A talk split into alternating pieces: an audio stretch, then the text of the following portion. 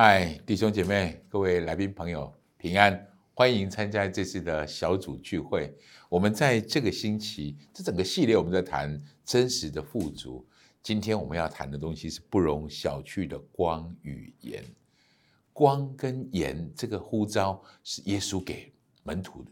耶稣说：“你们是世上的光，你们是世上的盐。”所以光跟盐的特质是非常重要的，它对这个世代是有影响力的。我们用了一个主题经文，我今天挑选的主题经文在格林多后书，呃，第四章的六到七节。它事实上谈论一件很重要的事情，是我们凭什么是光，凭什么是盐？耶稣说他是光，我们很容易了解，但是我们为什么会是光？四章六六到七节这样说：那吩咐光从黑暗里照出来的神，已经照在我们心里，叫我们得知神荣耀的光显在耶稣基督的面上。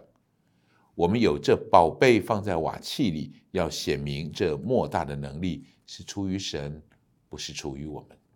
保罗用这个概念在强调谈论我们之所以看起来，我们之所以外显有这样的能力，这是保罗提的。保罗的能力的确很大，保罗的确有足够的影响力，但是他很谦卑的，或是应该说他很真实的谈论这件事情。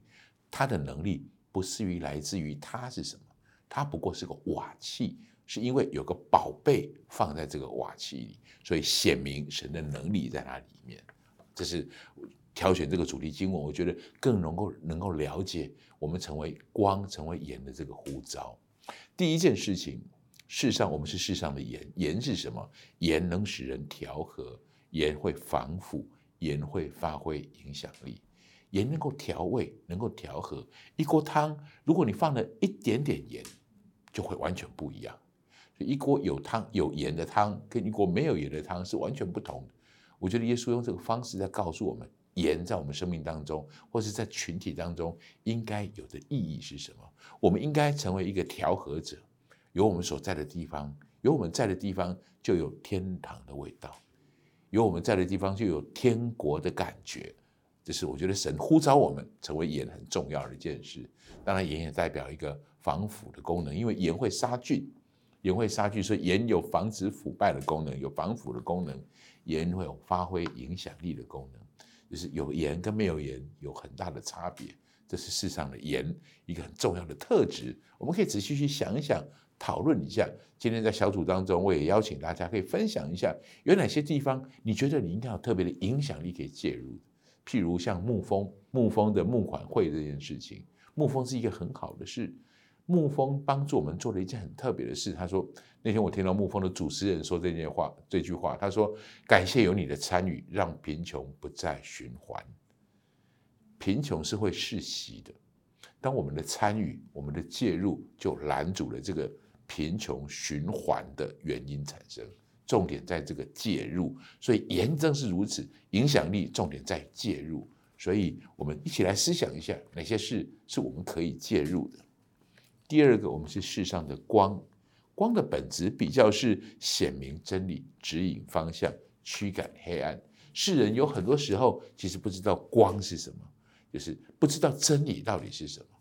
耶稣说：“我就是光。”耶稣谈我是光的时候，事实上刚好是那个行淫的妇人被抓到耶稣的面前来。众人说：“我们用石头打死他吧，因为摩西的律法是用这样规定的。”耶稣跟他们说：“你们有谁自认是没有罪的？”你就可以拿起第一个石头来打他，就每个人摸摸鼻子就离开了。耶稣后来跟这个行淫的妇人说：“起来，不要再犯了。”重点是不要再犯。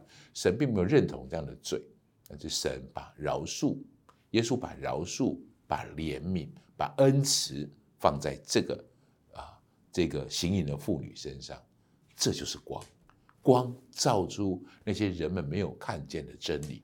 也许人们只被仇恨、只被宗教的灵掌管了，所以以至于他们没有办法在这事情上面可以真实的让光可以显明出来。第三个标题我给大家的是：我们是世界的光。所谓是世界的光，我曾经曾经被问过一个样问题：圣经里面说我们要做光做盐，还是我们要我们是光是盐？我的第一个感觉是我们是做光做盐，因为耶稣要我们做光，要我们。呃，成为那个样子。但是如果你真的去查圣经，你真的去查圣经，圣经写的是你们是光。所谓你们是光，就不是呼召而已。你们是光是你的本质，你的本质是光，你的本质是盐。我后来弄懂了这件事情。当你接受耶稣成为你生命救主的时候，你就领受了这个很重要的祝福。你是光，因为耶稣的光进到你里面来，你就拥有这样的光。如果你听到真实的让耶稣在你生命里面掌权，弟兄姐妹们，我们就已经是了。